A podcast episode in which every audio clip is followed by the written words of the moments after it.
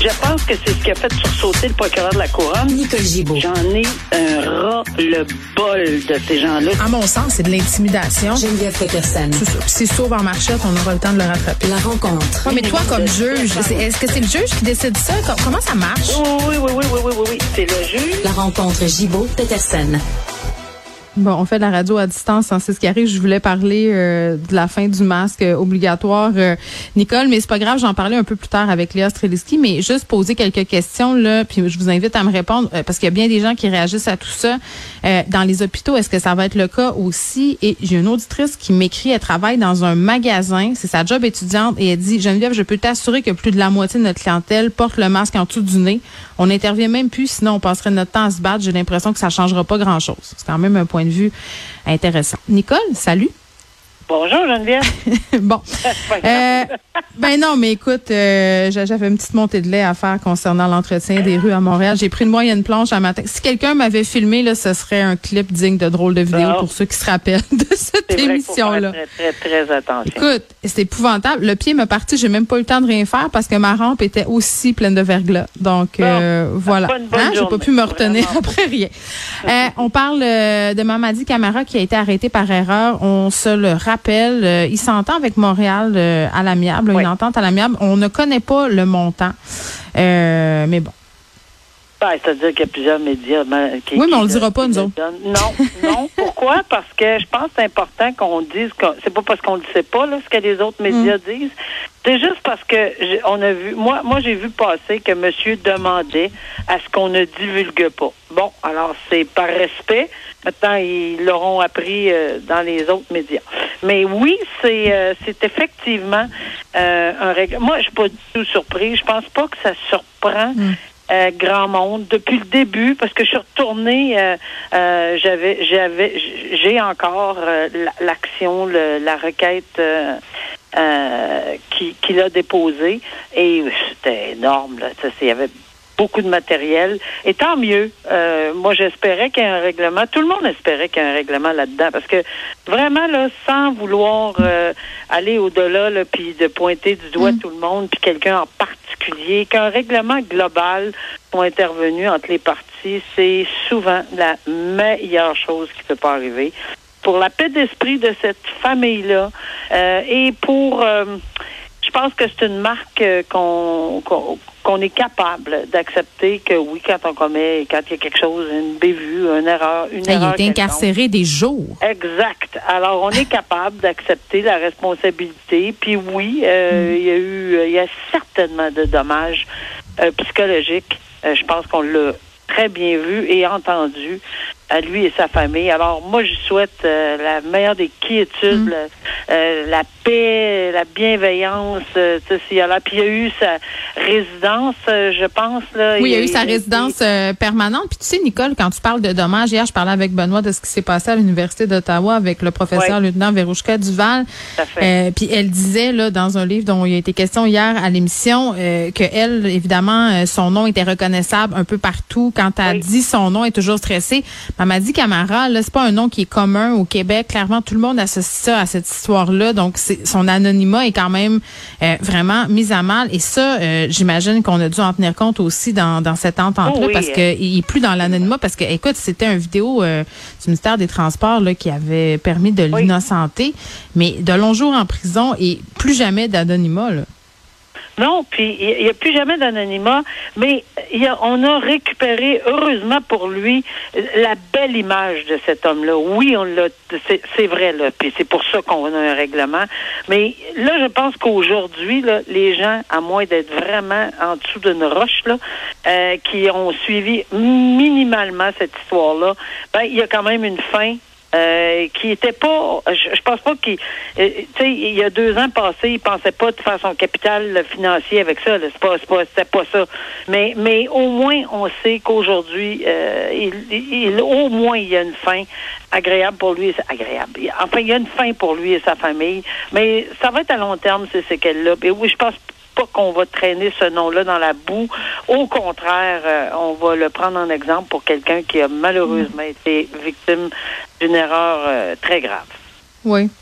On revient sur le cas euh, de Jeanette de Poel Bailey, cet adolescent qui a été tué au mois d'octobre euh, dernier. Sa mère, qui a toujours pas été indemnisée par l'IVAC.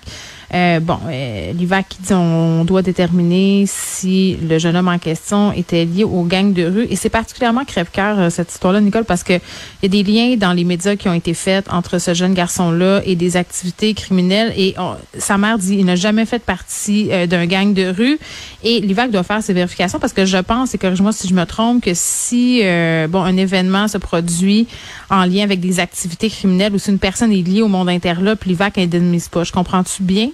Ben c'est ce que je comprends moi aussi. C'est sûr Oui. qu'il y a eu des euh, euh, il y a eu des changements, mais ça- c'est toujours une c'est toujours très lent, hein, peu importe. Là. Oui, mais c'est exactement ce que j'ai compris de, de, de ce dossier, ce que je comprends dans la euh, cette loi sur euh, l'indemnisation des victimes d'actes criminels. Euh, mais au moins là on parle des parents, tu sais, de la mère, parce que évidemment euh, elle n'était pas présente. Puis avant, c'était bien pire que ça. Là. Avant, c'est bon. Il y, a, on- on- il y a eu des modifications qui se sont faites là, euh, dernièrement. Et tu sais, puis il y a eu des batailles euh, avec euh, l'IVAC pour obtenir un, un plus large spectre dans, Mm. dans que ça soit plus large les indem- l'indemnisation au niveau des proches, là, tout au moins. Et euh, ici, clairement, elle en fait partie, mais oui, c'est vrai qu'il faut qu'on évacue certaines choses et selon ce que je comprends, euh, par des gens qui sont vraiment beaucoup plus qualifiés que moi en la matière, euh, on dit que c'est dans les délais, euh, malheureusement. Non, c'est des délais normaux? normal. Ah oui? Oui, c'est ça. Parce que c'est très long pour ces familles-là euh, qui attendent ces prestations-là. Je ne sais pas c'est quoi la situation euh, financière de Madame de Poel, mais évidemment, elle dit qu'elle a besoin de ces fonds-là. Je ne sais pas si elle travaille ou pas en ce moment, là, parce qu'on sait qu'il y a bien des familles qui sont pas capables de continuer leur vie normalement. Là. Je veux dire, quand tu as perdu ton Oui, fils dans un accident violent, ben effectivement. Elle Donc, a besoin d'aide, elle dort Hmm. plus. euh, je ne sais pas s'il y a un entre-deux possible. là. Est-ce qu'on sais, temporairement avant la décision, que, en tout cas, je suis certain qu'il y a des gens qui vont l'aider, ça c'est clair, là, à mon avis, et j'ose espérer là, euh, qu'il y a des gens qui vont l'aider de, de- de son entourage. Parce que oui, elle a besoin d'aide. Et euh, bon, avant que la paperasse, tu sais, la paperasse, là, c'est long, la paperasse. là. C'est Ben, long puis c'est pas long. humain, hein. Sais, cette paperasse-là. Il y a des non. gens qui attendent, il y a des émotions, puis il y a des vies qui sont Ça en suspens pendant qu'on fait de la paperasse. Ben oui, mais. Il n'y a, a pas un premier article qui dit devez prendre en considération l'humain avant tout. Deuxième article, dire quelque chose d'autre. Cette loi-là, et comme bien d'autres d'ailleurs, ça- ça- ce n'est pas, euh, ça ne fait pas partie de, de tout ça. C'est bien malheureux. Oui, effectivement. On va souhaiter que ça se règle au plus vite euh, pour cette mère-là, avec la Ouais. lumière sur cette histoire-là, sur ses liens supposés ou, ou non avec les, les gangs de rue, là, ça soit clarifié une bonne fois pour toutes. Euh, un homme qui a agressé une adolescente de 15 ans euh, qui risque 7 ans de prison. C'est une histoire assez particulière, Nicole. Là, je la résume un peu. Euh, c'est une ado, puis évidemment, on tait son nom, qui était poignée euh, dans une gamique d'exploitation sexuelle. Et cet homme-là, en question, pour sa fête, avec sa conjointe, avait décidé de faire un trip à trois avec une escorte, une travailleuse du sexe. euh, Bon, euh, se rendre, si je comprends bien, là, sur un site, euh, la petite fille débarque, ils se rendent compte euh, possiblement qu'elle est mineure, j'imagine qu'ils s'en rendent compte, et elle, elle demande de l'aide. Elle dit euh, aidez-moi, aidez-moi, et au lieu de l'aider, euh, ben ce couple-là est allé de l'avant avec la relation sexuelle. Oui. Puis, tu sais, tu as bien placé, euh, malheureusement, les joueurs là-dedans. Tu as placé euh, euh, Proxénète, tu as placé le client. Alors, euh, dans les circonstances, puis c'est important de le souligner parce que quand il n'y a pas de client, souvent, euh, tu sais, si on peut euh, donner une leçon solide aux gens qui ont le goût de se payer. Il y a, d'autres cadeaux de fête. euh, on aurait une liste à leur donner, toi et moi, là, qui n'implique pas une mineure dans un trip à trois. Là. Euh, peu importe. Là, euh, je, je- je trouve ça absolument épouvantable. Et oui, la le procureur de la Couronne euh, je, je salue haut et fort euh, la demande qu'il fait, qu'il réclame sept ans de pénitencier. Pourquoi? Parce que c'est une leçon. La leçon, oui, c'est vrai qu'il va y avoir un minimum, là, parce que je connais pas les chefs d'accusation exactement, là, mais, mais, mais c'est certain qu'il y aurait un minimum de prison, fait qu'on n'est pas très loin. Et la, la défense est, est quand même relativement, tu sais, demande cinq ans, là, j'imagine, c'est- c'est- ça va de soi. Mais mais le message qu'on qu'on veut entendre et qu'on veut lire là, dans un cas comme ça, c'est que c'est épouvantable la vulnérabilité de cette jeune fille-là. Et de un, elle avait 15 ans.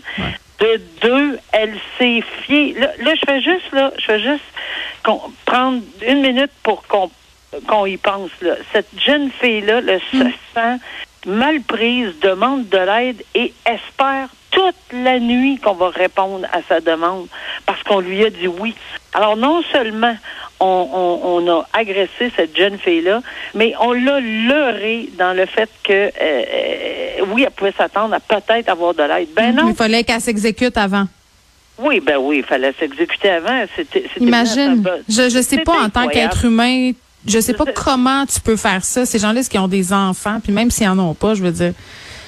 Tu sais, t'as quelqu'un qui te demande de l'aide. Comment tu fais pour profiter du corps d'une personne qui est pas consentante, c'est visiblement qui ne veut pas être là puis qui est ben victime d'exploitation sexuelle? L'accusé euh, qui a écrit un mot à la victime, Nicole, euh, j'en lis un bref passage. Je me trouve dégueulasse, je ne peux pas me regarder dans le miroir. J'ai demandé pardon à Dieu. J'ai de l'empathie pour la victime. Si j'avais su son véritable âge, je ne l'aurais pas fait. Je suis prêt à accepter les conséquences. Qu'est-ce que tu en penses? Parce que, tu sais, OK, euh, il dit qu'il savait pas l'âge, mais même s'il avait eu 19 ans, en voyant qu'elle était prise là-dedans, c'est pas plus acceptable? Non, je vais répondre clairement non, c'est pas plus acceptable. Mais ça, c'est le genre de message qu'on entend régulièrement pré-sententiel. Tout le temps. Je ben m'excuse, j'ai beaucoup mm. de remords, etc. Est-ce qu'il y en a qui ont certains remords qui sont qui sont mieux que d'autres, probablement. Mais ici, c'est il y a même pas, il y, a, rien. Là. Le mot dégueulasse, il est poli parce que c'est même, c'est pire. Non, mais c'est abject. C'est ah, abject. je veux dire, ça, ça, témoigne d'une nature humaine complètement distordue. Et la femme dans cette histoire-là, c'est pas que je veux faire des, des, un clivage entre les gars et les filles, mais l'empathie pour une autre femme, de se mettre à sa place. Je, je, ça me pas dans on a de la difficulté à comprendre. On, on, ne retrouve pas l'être humain, puis, puis, mm. puis du tout là. On ne retrouve rien d'un être humain euh, dans, dans, dans, son dans leur comportement. Et moi, je souhaite vraiment qu'il y ait un message, mais apparemment là, pour avoir vérifié auprès des journalistes qui étaient présents, euh, ils savaient très bien là, que c'était assez clair qu'ils savaient qu'elle avait 15 ans. Là. Euh, même mm. s'il dit que lui, là, savait pas, là, je pense que ce qu'on m'a relaté, évidemment, je n'étais mm. pas là, mais que, ben, c'est assez clair. Sept ans de prison euh, pourrait perdre la clé une couple d'années de plus. C'est mon petit commentaire personnel. je suis pas juge.